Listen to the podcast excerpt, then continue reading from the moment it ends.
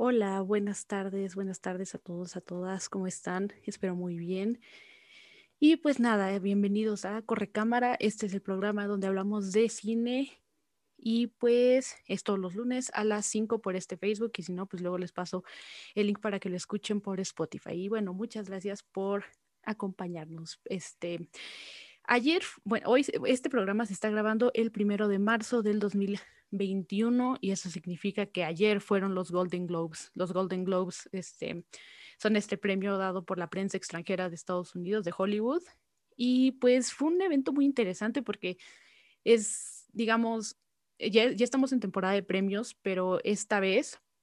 se hizo con esta modalidad, ¿no? Eh, iban los presentadores, los presentadores sí estaban en, en, presencial, dándolos, anunciando los premios, anunciando los nominados, todo ese tipo de cosas, pero se dividió en dos sedes, estaban, este, habían dicho que en Nueva York y en California, y pues nada, estuvo muy interesante cómo, cómo sí funcionó, pero a la vez sí se siente muy extraño estar en este tipo de premios en donde uno está acostumbrado al glamour, a ver a todos los, a todas las celebridades, ¿no? Pero creo que ayer fue un buen día, fue este, digamos, las películas nominadas, creo que sí hay muchas que creo que sí merecen los premios que, que, se ganaron, unas que me sorprendieron, hubo dos categorías que la verdad no lo esperaba, pero, pero estuvo muy bien, no, no me quejo creo que de ninguna porque ya sabíamos exactamente, así como de ciertas categorías, quiénes iban a ganar y pues ya que es marzo, también me alegró, una noticia que me alegró mucho y que ya había comentado es esta que estaban nominadas tres directoras a, a la mejor dirección, claro. Entonces, este, pues quien se llevó el premio fue directora em, china que tiene tres películas, es eh, Songs My, My Brother Taught Me, está este, The Rider y la, la, que ahorita está sonando en todos lados es Nomadland. Entonces ella fue,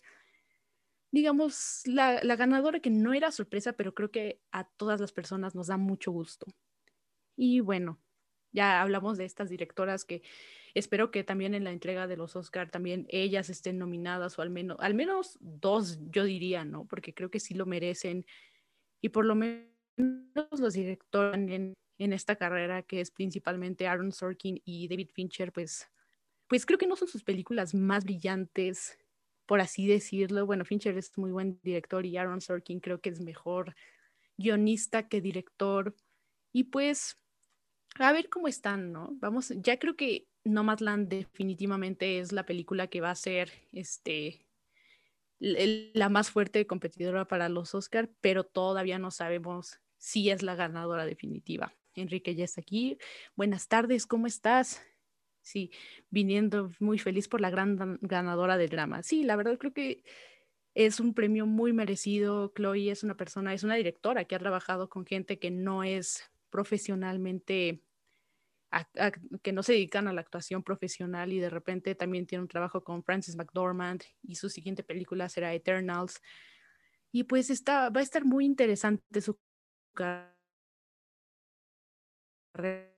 Creo que en esta, en esta, no solo en esta temporada, sino que en el futuro, creo que ya va a estar muy presente en varios proyectos. Y pues qué felicidad, ¿no? Es muy bueno tener estas, que de por sí las mujeres son como minoría en, en la industria y que sea una mujer asiática, creo que lo hace muy, muy valioso. Pero bueno, vamos al tema. ya no podemos ir como a las marchas y todo por, por nuestra ciudad, ¿no? Por nuestra salud. Entonces, yo por lo menos quiero aportarlo haciendo un mes especial con directoras de cine, directoras que a mí me encantan, directoras que creo que debemos ver. Y pues bueno, el día de hoy lo inauguramos con Sofía Coppola que si pueden, si están presentes aquí en el Facebook Live, traigo mi playerita de Sofía Coppola, que se la compré a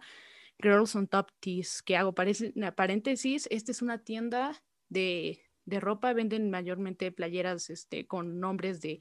de, directoras, de actrices, y generalmente son playeras pues blancas, nada más tienen el nombre de, de la, este, de la directora, de la actriz, y pues las venden y apoyan también a, las, a, los proyectos dirigidos por cineastas, por cineastas jóvenes para que hagan sus proyectos. Y pues creo que es una muy buena iniciativa de una tienda, es Girls on Top Tees. y ahí pueden encontrar una gran variedad. Hay de Greta Gerwig, de Andrea Arnold, hay de, de Laura Dern, de Isabel Huppert, hay muchísimas, este,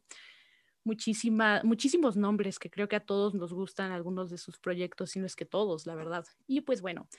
vamos a empezar a hablar de Sofía. Dice, Jay Sofía, excelente forma de inaugurar. Sí, creo que en estos tiempos es la, la mujer que tiene más presencia en el cine digamos, de una de las mujeres que tiene más presencia, que no es, tampoco es como que haya tantas, ¿verdad? Porque sí, sí existen, sí hay muchas mujeres en el cine, pero generalmente nada más le dan visibilidad a unas poquitas, pero creo que Sofía, independientemente de su, este, de su apellido, pues sí lo merece, sí es uno que ha demostrado que es muy buena directora. Y pues bueno, ¿quién es Sofía Coppola si no la conocemos? Ella es hija del director Francis Ford Coppola, que creo que sí a todos nos suena ese nombre, que es el director del Padrino,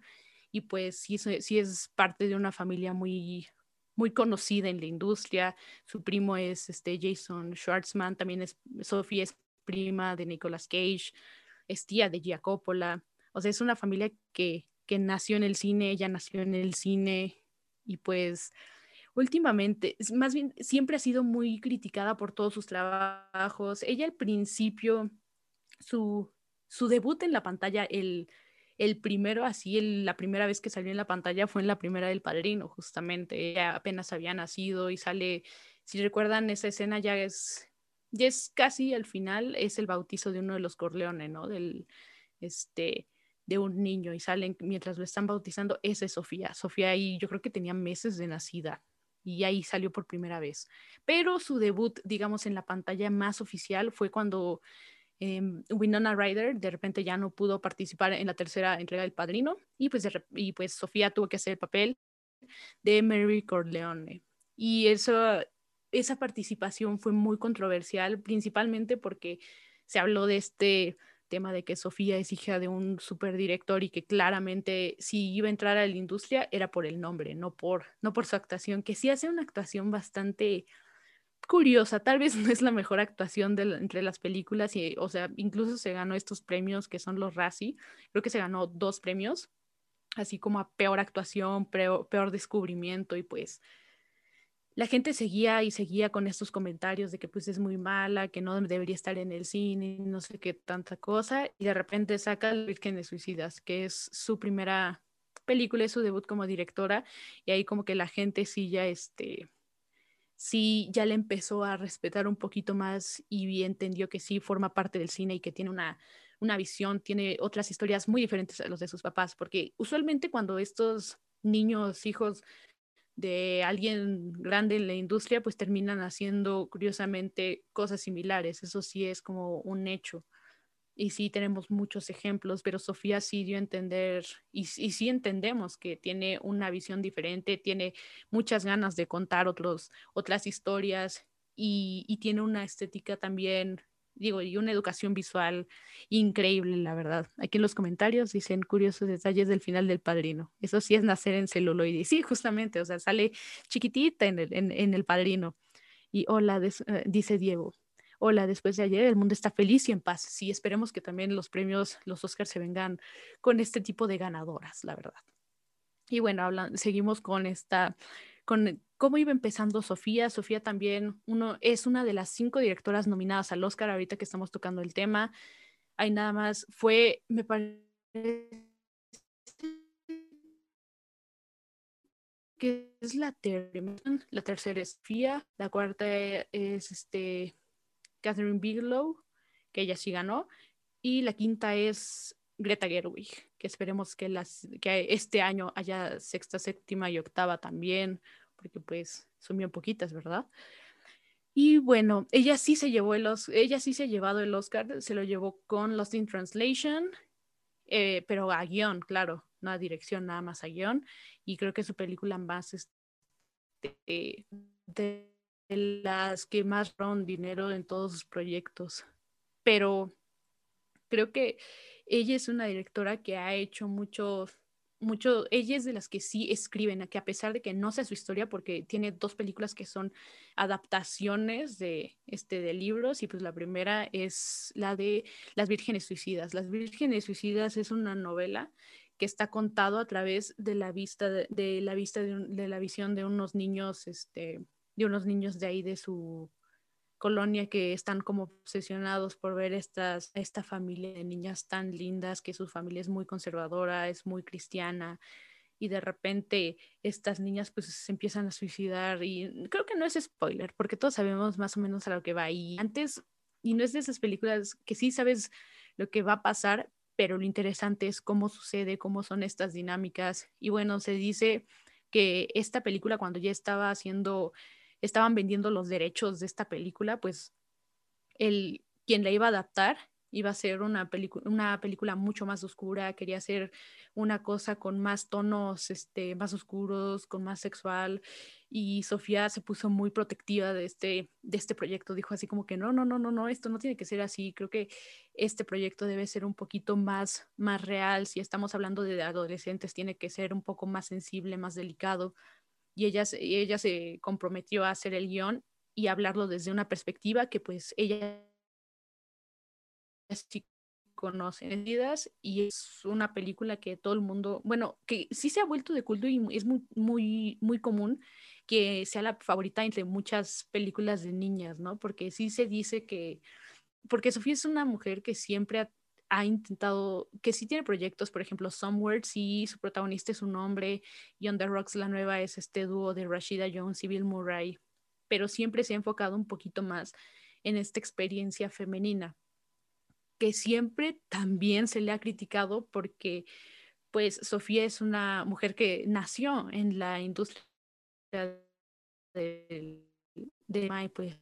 por ello adinerada. Entonces, de repente sí le dicen a Sofía de, oye, tú deberías hacer, incluir minorías, tú deberías, este,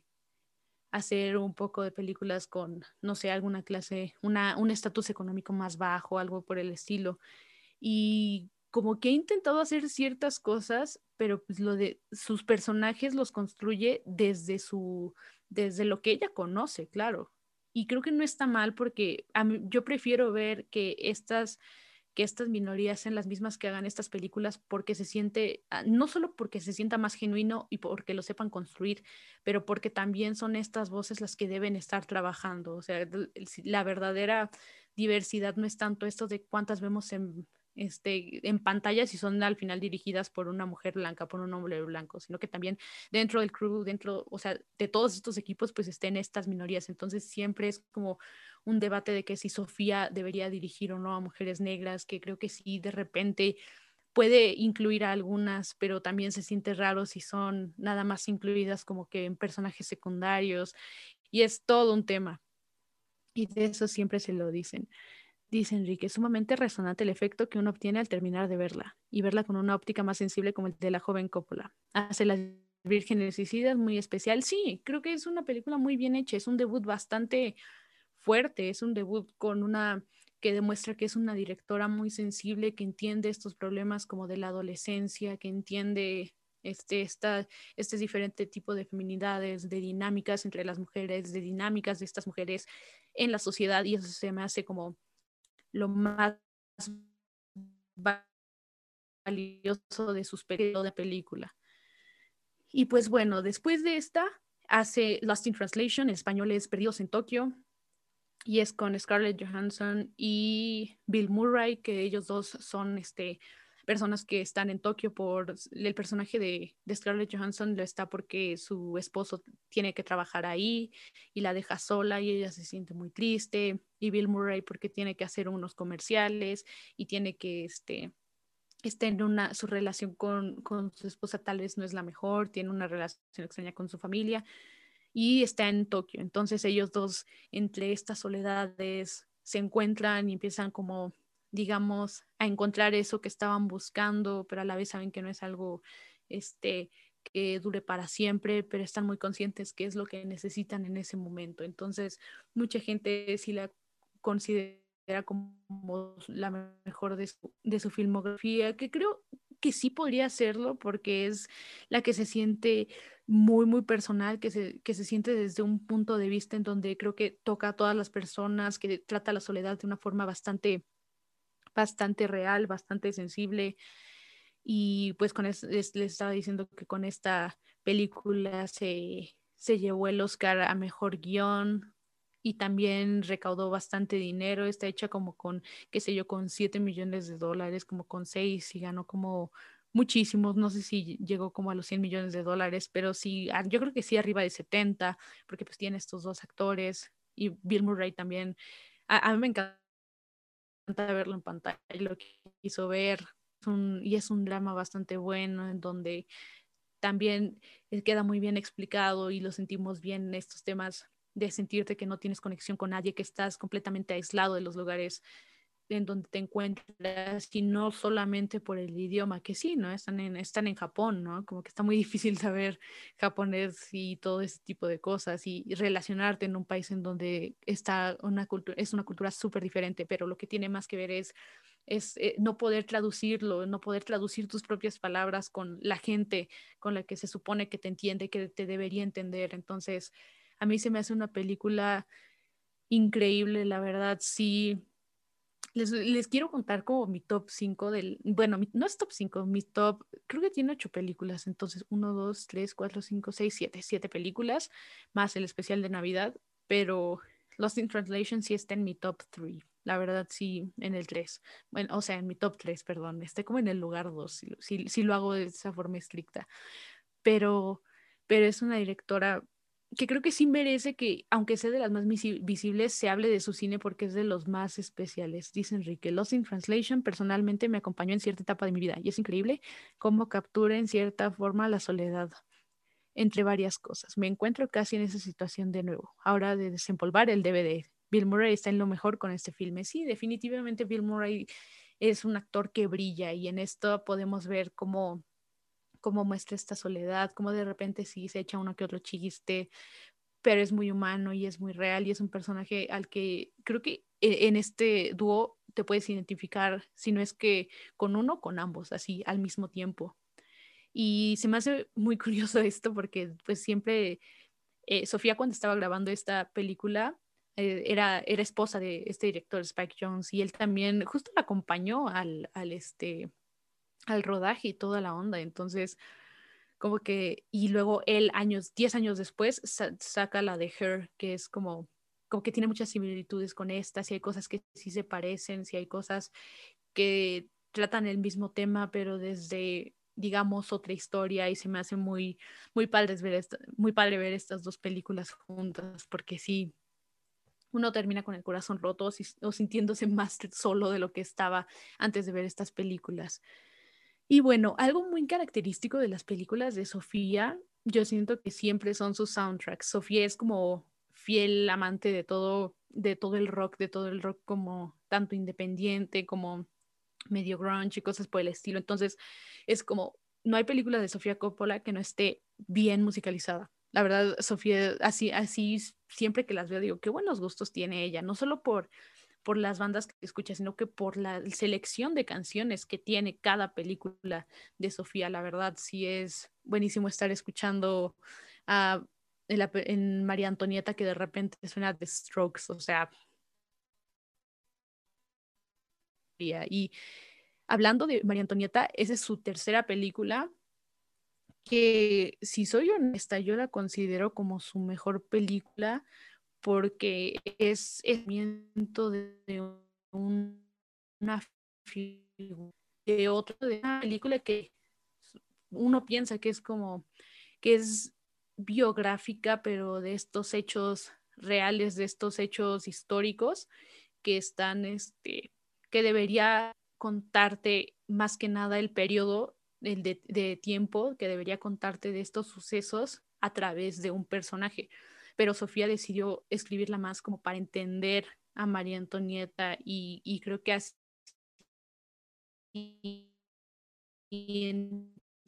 una responsabilidad desde joven. Y eso a mí se me hace, creo que es una propuesta mucho más interesante que realmente estar como, como entender cómo era este María Antonieta desde una situación política. Eso sí, creo que es lo que más le da, este, lo que más se apropia de la película y lo que más me deja a mí este, como mujer, creo. Y bueno, al de no ver este tipo de, de personajes, es muy bueno ver este tipo de historias contadas de otra forma para nosotros entender cómo era el personaje y así cómo entendemos a otro tipo de adolescentes, a otro tipo de mujeres. Creo que es muy acertada la forma en la que hizo esta película. Y pues también es, o sea, se me hace como, como, qué tan increíble es su mente que funciona, cómo se le ocurren poner estas canciones así. Es, es el cumpleaños de María Antonieta, estamos viendo estos vestidos súper de época, estamos viendo todos estos castillos, estamos viendo todos estos elementos de época y es una fiesta de cumpleaños y suena, o sea, son bandas que de repente es música como tal que de repente no esperas escuchar en una película de estas, ¿no? Como que te esperas este, este soundtrack, este score hecho por, los instrumentos de ese entonces, ¿no? Como que por música mucho más clásica, por música que son piezas que conocemos porque las ponen en todos lados, porque pues son clásicos, están en comerciales y todo eso, y sabemos que son de una época en la que pues era de hace mucho, ¿no? Y de repente pone música así como en los noventas, de los dos miles, que sí es este, que no es como que te saque de contexto porque creo que funciona, se equilibra súper bien estos, este, estos elementos con todo lo que quiere decir, ¿no? Estos elementos que son este, propios de, de un cine más contemporáneo y que es muy raro verlos en este cine que habla de, este, que son historias de época. Y pues esos son como muchos anacronismos que tiene esta película, ¿no? De repente, el, el más común es ese de que está pasando como estos lujos que tiene María Antonieta por su posición, porque es este, porque ya es la reina y de repente empieza, tú, empiezan a pasar como estos zapatos y en uno que se está poniendo unos zapatos hay unos Converse atrás. Y tú como, o sea, son, qué sé yo, son como uno o dos segundos en donde están estos zapatos y salen los Converse y es como, wow, o sea, mucha gente sí le dijo como que es un, es un error de continuidad qué onda, porque pues cómo van a meter unos Converse, pero creo que están puestos justamente para que tú veas estos, e, e, estos zapatos con no solo es como de hacer una película, sino entre una adolescente en ese entonces y que fue cargada con mucha responsabilidad, ¿no? Y pues de eso va la historia de ella joven, es una niña, todo el mundo le dice como que, ay, está muy joven, ¿no? Que tienen que hacer, este, que tiene que casarse con el rey, con el príncipe de Francia para hacer relaciones y tener, este, tener hijos y que reine en Francia. Entonces, María Antonieta es, e, es, ya sabe su destino, ya sabe a lo que va y de repente, porque pues ella es la princesa de Austria, necesita hacerlo por su país y también por su familia, porque pues la mandan y eso en ese entonces era, era lo que se hacía entre familias reales. Y de repente pasa, tampoco es este, eh, no creo que spoilear María Antonieta sea realmente spoiler, porque pues son sucesos que en teoría deberíamos saber, pero pues tal vez no debe. Entonces sucede que, es, que muere el rey de Francia y María Antonieta se vuelve la reina. Y justamente hay algo muy popular que se habla de María Antonieta porque ella sí fue linchada, este, fue muy, este, muy odiada dentro de Francia por, por no poner, digamos, por no ser responsable, porque no era, no era este, la reina que merecían en ese entonces, que, que merecían, no era una buena reina y pues se habla mucho de ese suceso en el que le dicen a María Antonieta de que la gente no tiene pan para comer y que ella responde pues que coman pastel y Sofía agarra ese momento y lo pone en la película y bueno, pasa esa secuencia y sale María Antonieta, que es Kirsten Dunst, diciendo, yo nunca les dije eso. O sea, es como desmentir ese tipo de, de cosas que siempre están muy presentes en la historia de un personaje. Y voy a leer los comentarios. María Antonieta también es sumamente fascinante sobre, sobre todo ese modo cuasi moderno, con el uso de la música y una excelente producción. Sí, injustamente mal recibida en sus inicios, eso es muy, muy cierto. Este, es muy cierto que esta película la estrenaron en el Festival de Cannes, o sea, es a esta película ya le metieron mucho más dinero que a, las dos anteriores de, de, Sofía. Las primeras están hechas con menos de, de, de 10 millones de dólares. Este es de 40 dólares recaudó un poquitito más. Y eso es algo que yo no lo puedo creer porque de verdad desde que la vi es como que es de esas películas de época que son súper entretenidas, que te están hablando de gente que es increíblemente y te sí seguí viendo y viendo. Quiero ver la recaudación porque sí este, le, fue, le fue bastante mal en críticas por eso de hacerla tan del personaje, así como de, de, esta adolescente, que hacer el hecho real. La gente la quería una película más histórica, quería una película que hablara más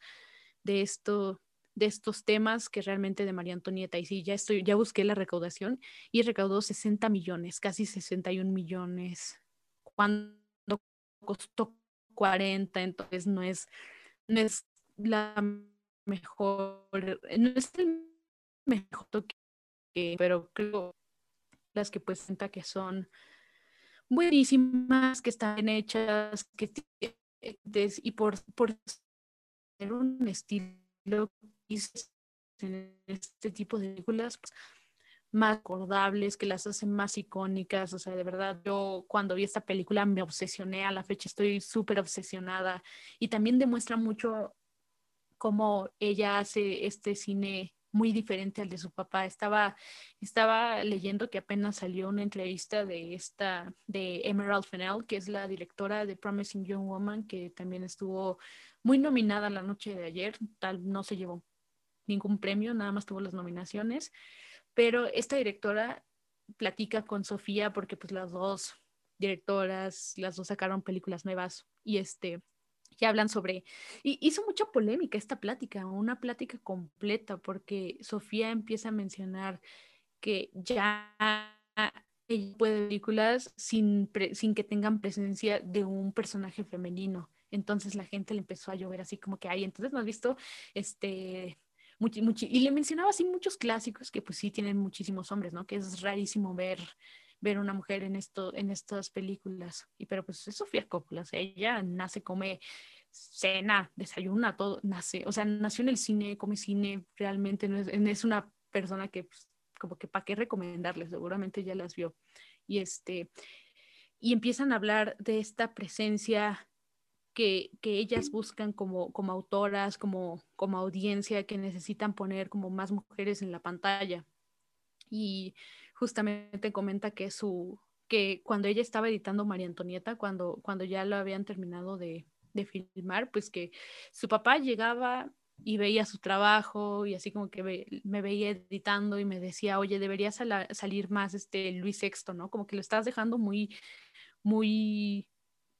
muy de lado. Y ella, no, pues es que no es una película como del hecho histórico, no es una película en la que yo quiero que aparezca tanto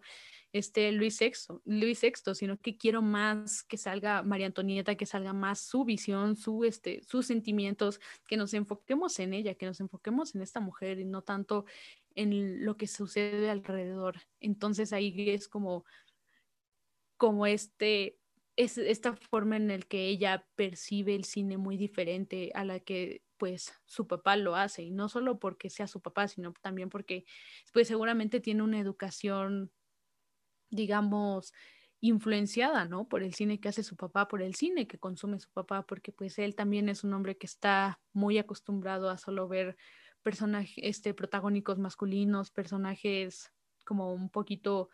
menos pues sí, pues más masculinos, ¿no? Él, está acostumbrado a ver más este cine, sea por su época, sea por su propio enfoque, y pues Sofía es alguien que quiere hacer algo diferente. El otro día hablábamos de Sam Levinson, de que como quiere ser como que a fuerzas este director independiente, pero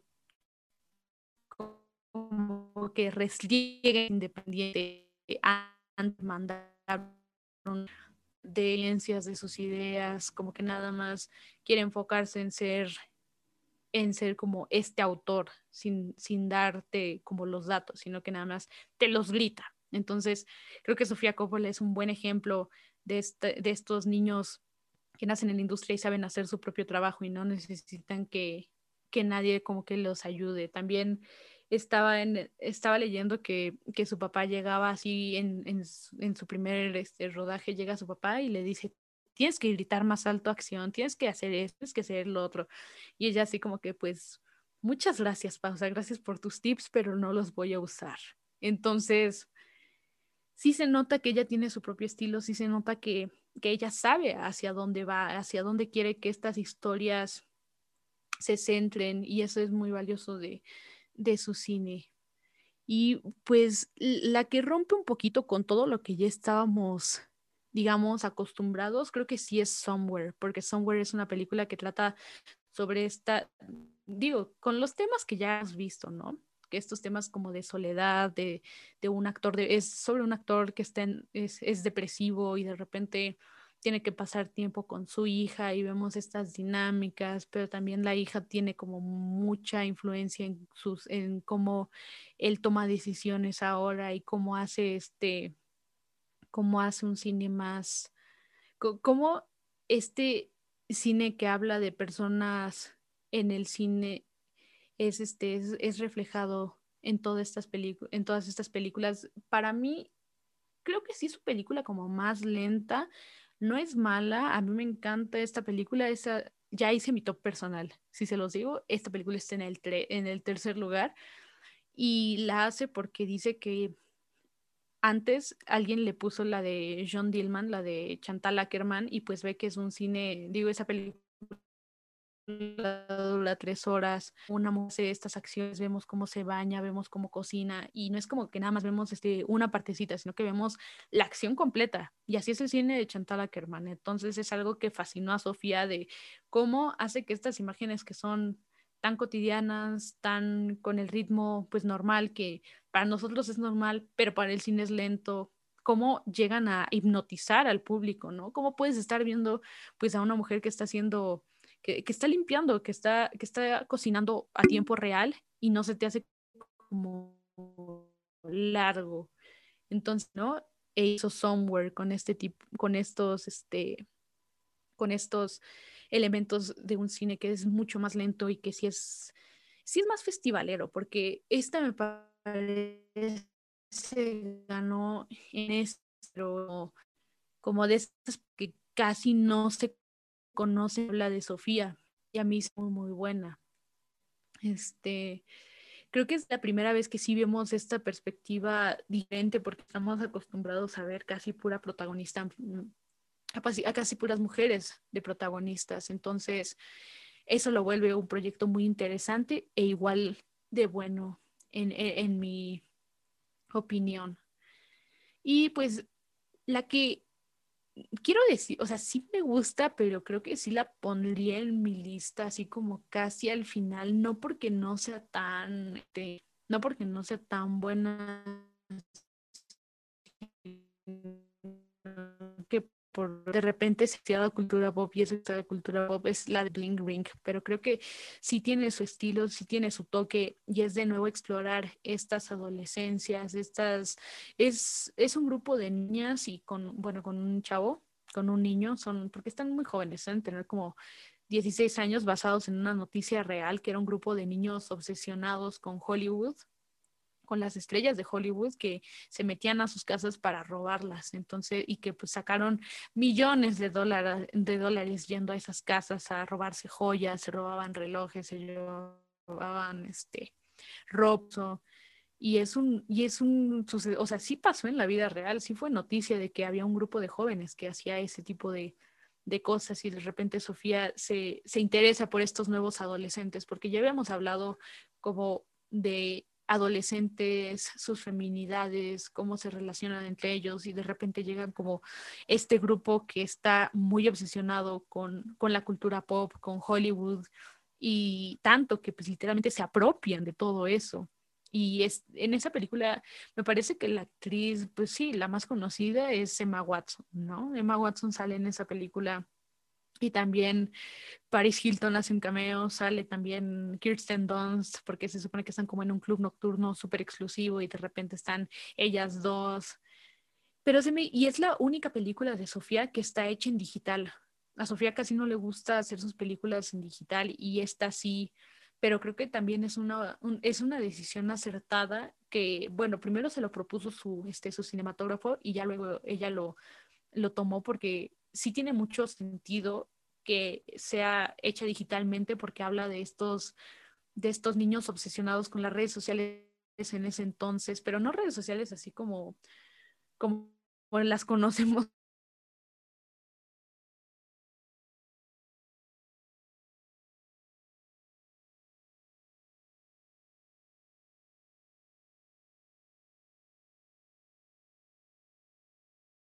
que van a usar tanto sus actores como sus, este, como toda la película, pues se metió y investigó más o menos los perfiles de sus actores, dio el tipo de fotos que suben y así como que también el de los de las personas en la vida real que, que hicieron esto, sí agarró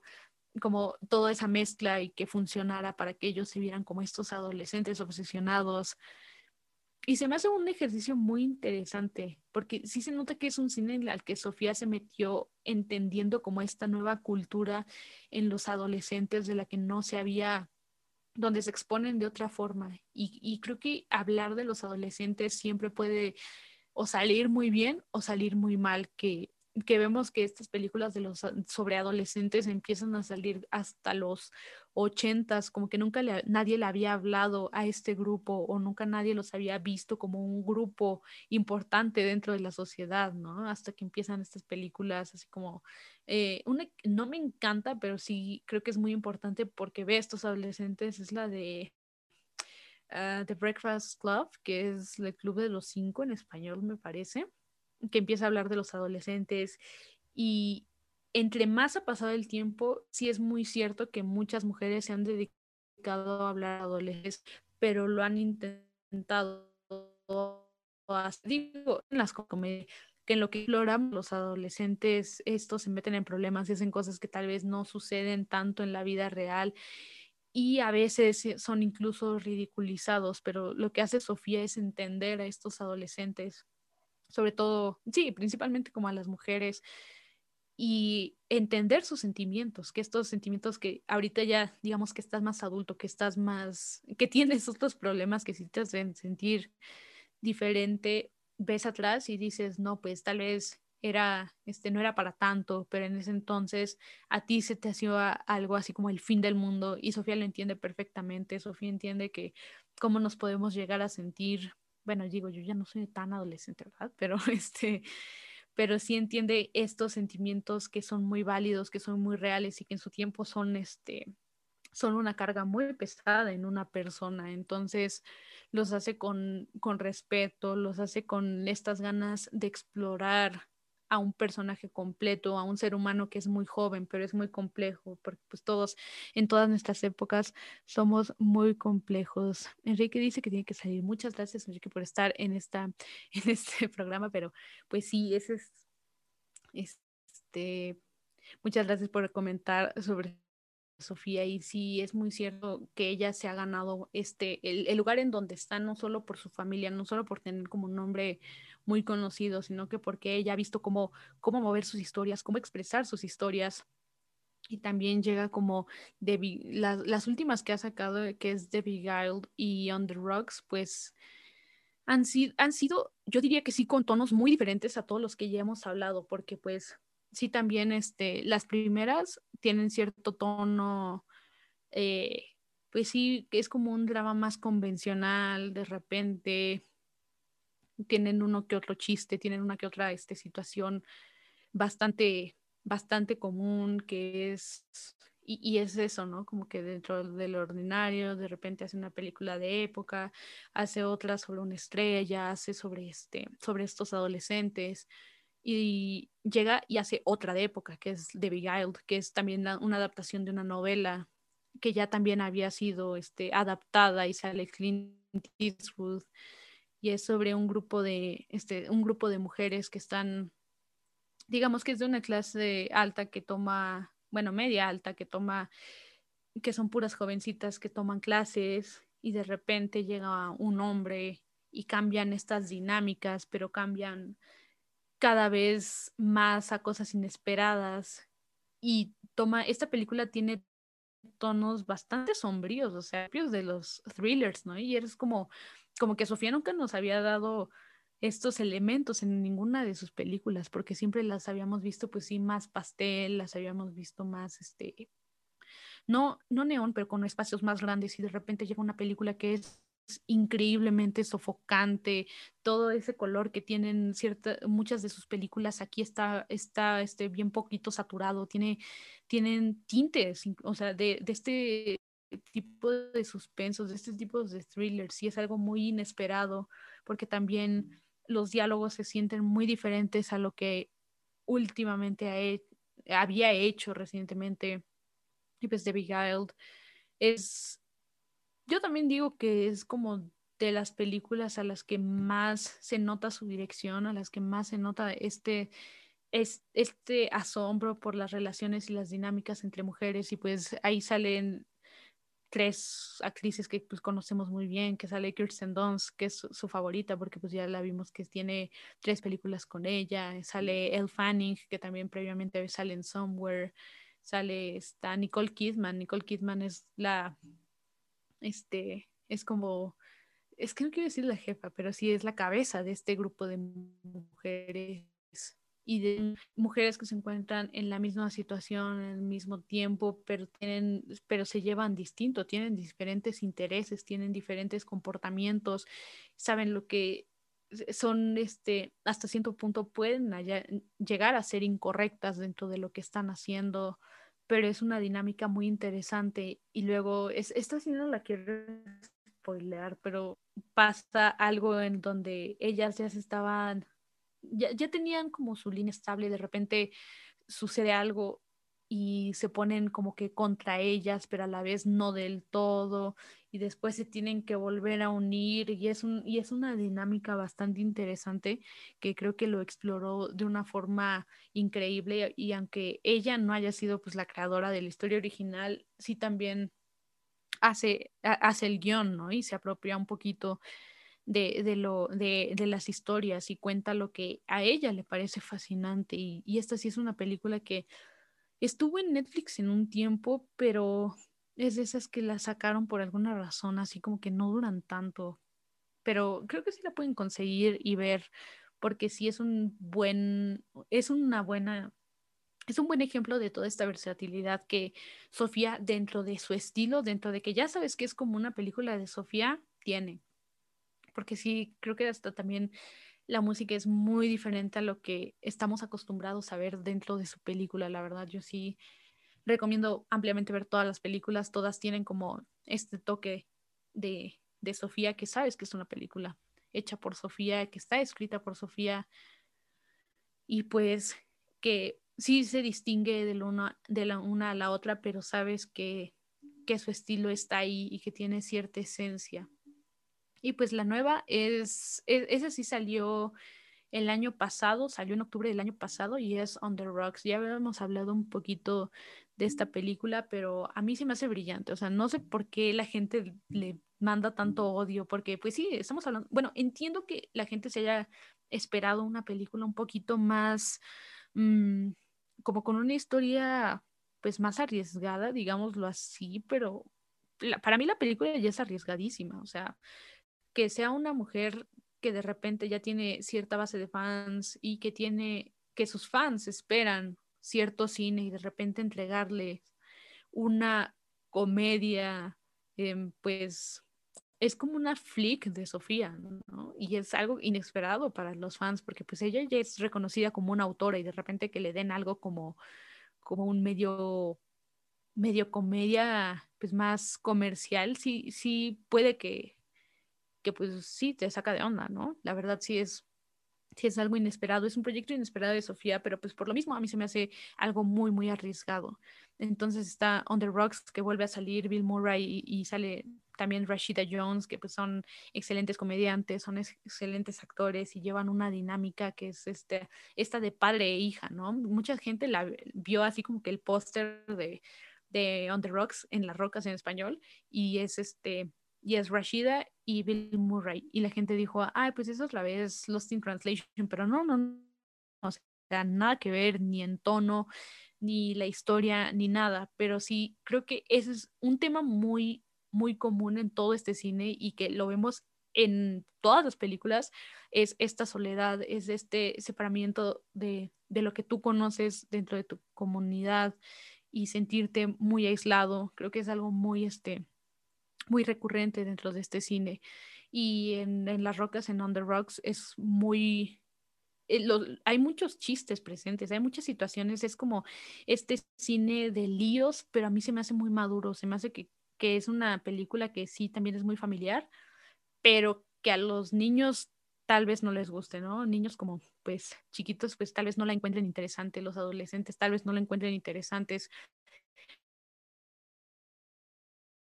Pone estos adultos, pone estas situaciones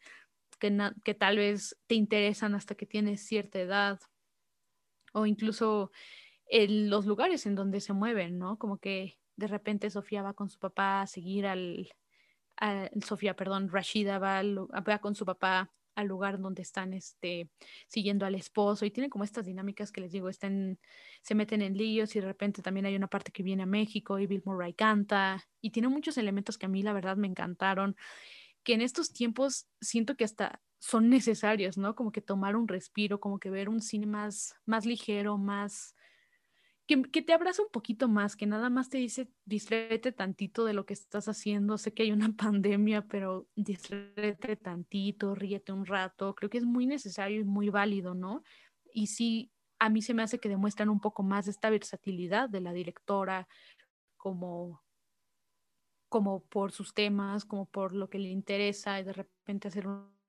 una película muy diferente a lo que ella está acostumbrada, a lo que su público está acostumbrado. A mí, yo sí recomiendo On the Rocks, pero tal vez es como esta recomendación de Velan, no te esperes un Lost in Translation, no te esperes un, este, unos vírgenes suicidas, nada más.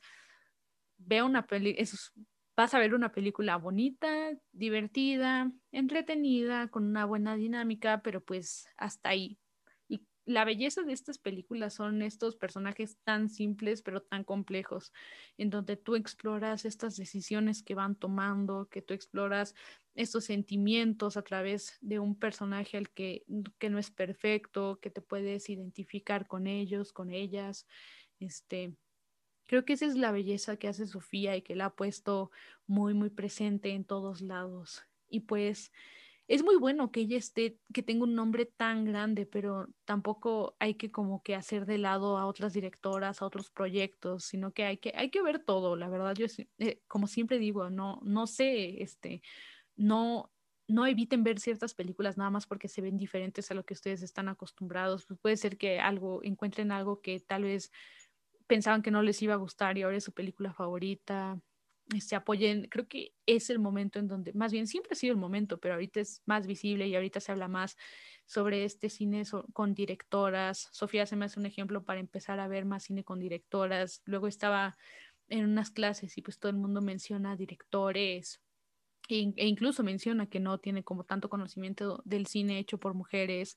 y Sofía es un ejemplo muy transparente de, de estas perspectivas diferentes, de estas perspectivas construidas este, por la experiencia de ser mujer, pero que tampoco debe ser este, nada más una experiencia, porque pues existimos muchos tipos de mujeres, existimos muchos tipos de este, de estatus sociales, muchos tipos de razas, muchos tipos este, de todo, ¿no? Creo que es eso lo importante, conocer diferentes experiencias, conocer que hay muchas mujeres trabajando, conocer que reconocer este trabajo, ¿no? Que también sea premiado, porque tal vez eh, es muy cierto, ¿no? Que los premios no determinan la calidad de un proyecto, que estos premios no determinan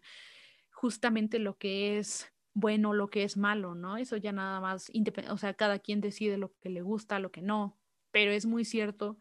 que estos premios, que, estas, que estos nombramientos hacen que personas los ganan crezcan en su trabajo, ¿no? Que tal vez estábamos hablando de que Chloe Zhao tiene tres películas que ha que las primeras dos fue muy difícil de financiar, de repente gana en los festivales independientes y Francis McDormand se acerca a ella y le dice, oye, tengo un proyecto, quieres ser parte de él y que y que ella dice que sí y de repente con estos premios seguramente van a este va a tener muchos más premios en puerta, ya se nombraron que va a tener otros, que está haciendo otros dos, y pues eso es importante, ¿no? Como que nombrar estos, no, que nombrar estas mujeres, nombrar estas minorías que son parte también y que existen, que están haciendo historias o peor, o sea, que quieren hacer historias y no pueden porque no tienen ese apoyo. eso es muy importante hablar, ¿no? Y pues espero que este mes descubramos distintas este, filmografías, distintos nombres, distintas películas que tal vez no conocíamos porque pues no nos suenan, porque nadie, nadie las promociona, ¿no? Es algo que nosotros tenemos que estar buscando porque estos nombres nada más son escritos cuando a alguien le interesa y no promocionados como deberían serlo. Entonces, pues con eso termino, esa es mi, e, esa es mi conclusión. Hay que ver más cine hecho por mujeres, hay que ver más cine que tal vez no estemos acostumbrados, que hay muchas personas que están haciendo este tipo de películas y están poniendo su, este, su estilo y es muy interesante ver cómo, cómo tenemos diferentes perspectivas. Y pues nada, el día de hoy hablamos de Sofía Coppola, ya el próximo, este, el próximo programa hablaremos de alguna otra directora. Eh, si quieren que se hable una específica, pues coméntenmelo, díganmelo en mis redes sociales. Y pues nada, muchas gracias por estar aquí. Este programa lo pasamos en el Facebook de Radio Congeladora a las 5 de la tarde todos los lunes. Bueno, muchas gracias, muchas gracias por estar en el programa, por comentar, a Johnny por producirlo, muchas gracias por dar y, de todo el, el programa. Gracias. Nos vemos el próximo lunes.